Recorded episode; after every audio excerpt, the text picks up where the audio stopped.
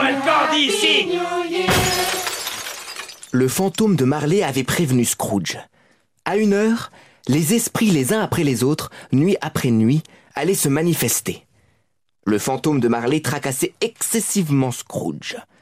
Toutes les fois qu'après un mûr examen il décidait de lui-même que toute cette aventure n'était qu'un rêve, son cerveau, comme un puissant ressort qui cesse d'être comprimé, reprenait d'un bond sa position première et le remettait en face du même problème à résoudre. Était-ce ou n'était-ce pas un rêve? Scrooge demeura dans cet état jusqu'à ce que l'horloge sonne une heure. Il décida de rester éveillé jusqu'à ce que l'heure fût passée. L'heure et rien d'autre que l'heure Une vive lueur inonda aussitôt la chambre, et les rideaux de son lit furent tirés par une main. Dans un sursaut, Scrooge s'assit à moitié et se trouva face à face avec son visiteur surnaturel qui venait de les écarter. C'était un personnage étrange, un enfant, et qui pourtant ressemblait moins à un enfant qu'à un vieillard. Ses cheveux qui flottaient autour de son cou et sur ses épaules étaient blanchis comme par l'effet de l'âge, bien que son visage n'eût pas une ride et que son teint fût de la fraîcheur la plus tendre. Il portait une tunique d'un blanc immaculé et tenait à la main une branche de houx fraîchement cueillie, et par un contraste singulier avec cet emblème de l'hiver, sa robe était garnie de fleurs d'été. Mais ce qu'il y avait en lui de plus étrange, c'était que du sommet de sa tête jaillissait un vif et clair faisceau de rayons lumineux qui rendait visible tout ce que je viens de décrire. Et sans doute était-ce pourquoi, dans ces moments de tristesse, il employait en guise de chapeau le grand été noir qu'il tenait alors sous son bras. Monsieur, êtes-vous l'esprit dont la venue me fut annoncée? C'est moi. Qui êtes-vous et qu'êtes-vous? Je suis le fantôme des Noëls passés. Passé depuis longtemps? Non, de ton propre passé. Auriez-vous l'amabilité de vous couvrir cette lumière? Voudrais-tu éteindre si vite de tes mains charnelles la lumière que je répands Ne te suffit-il pas d'être l'un de ceux dont les passions ont façonné cette calotte? Et m'ont forcé à la porter pendant de longues années, enfoncée sur le front Loin de moi l'idée de vous offenser. Et puis-je savoir ce qui vous amène? Je suis là pour ton bien, disons ta.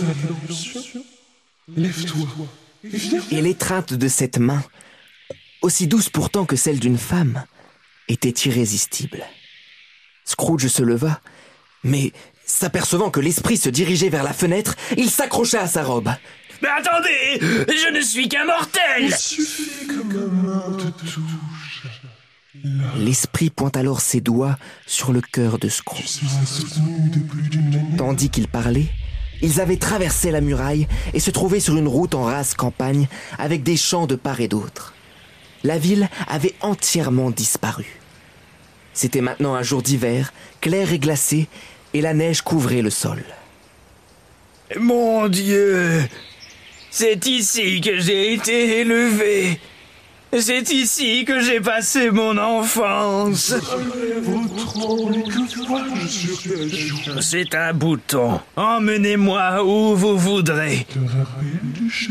Si je me le rappelle, je m'y retrouverai les yeux bandés. Bizarre que tu l'aies oublié pendant de si nombreuses années.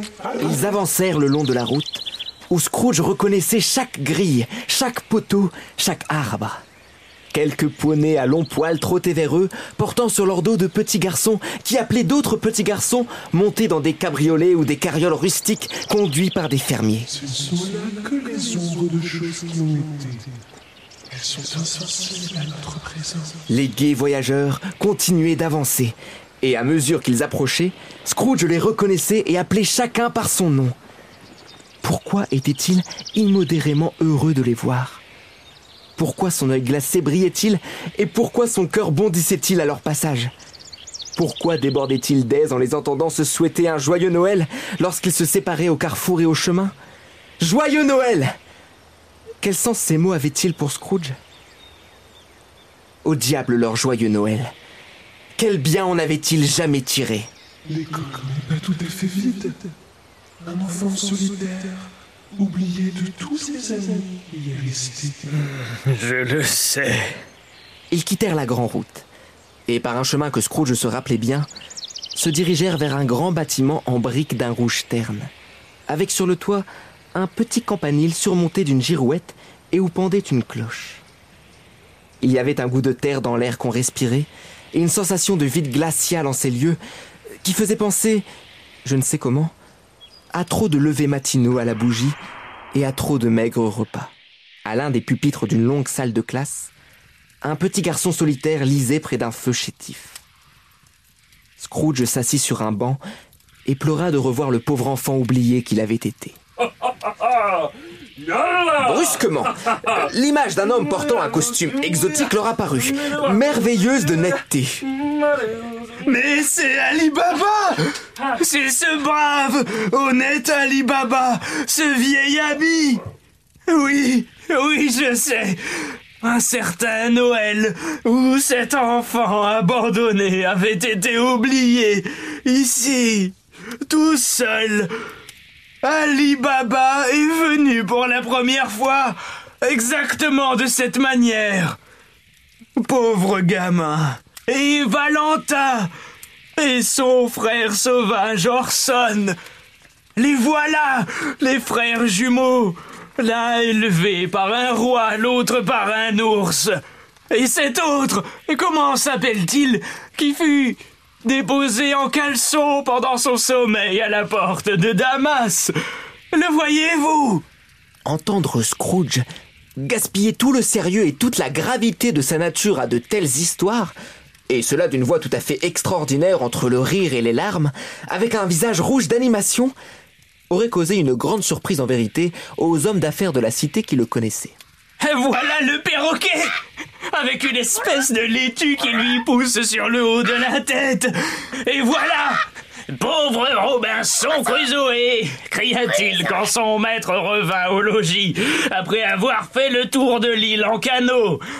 Pauvre Robinson, où es-tu allé, Robinson Crusoe? Pauvre enfant, j'aurais voulu... Que voulais-tu? Ah Rien. Rien. Il y avait un petit garçon qui chantait à Noël hier soir à ma porte. J'aurais voulu lui donner quelque chose.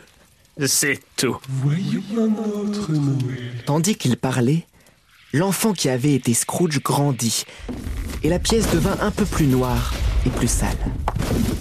Les boiseries se délabrèrent, quelques vitres se fendirent.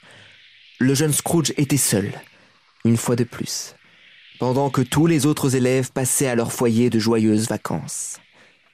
Il ne lisait pas cette fois, mais se promenait de long en large, en proie au désespoir. Scrooge regarda l'esprit, puis avec un mélancolique hochement de tête, tourna vers la porte son regard anxieux.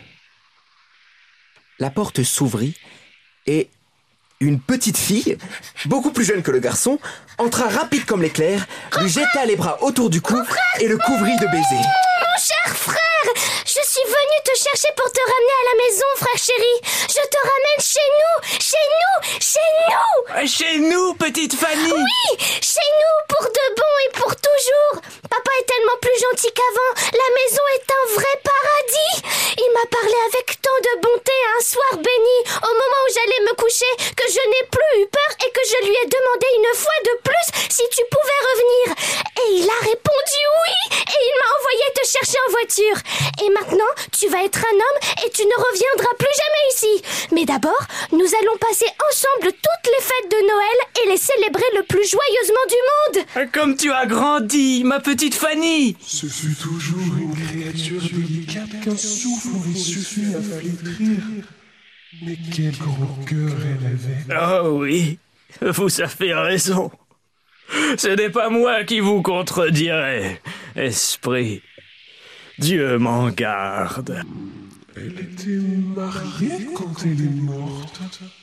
Et elle avait, je crois, des enfants. Un seul. C'est vrai. Ton neveu. Oui.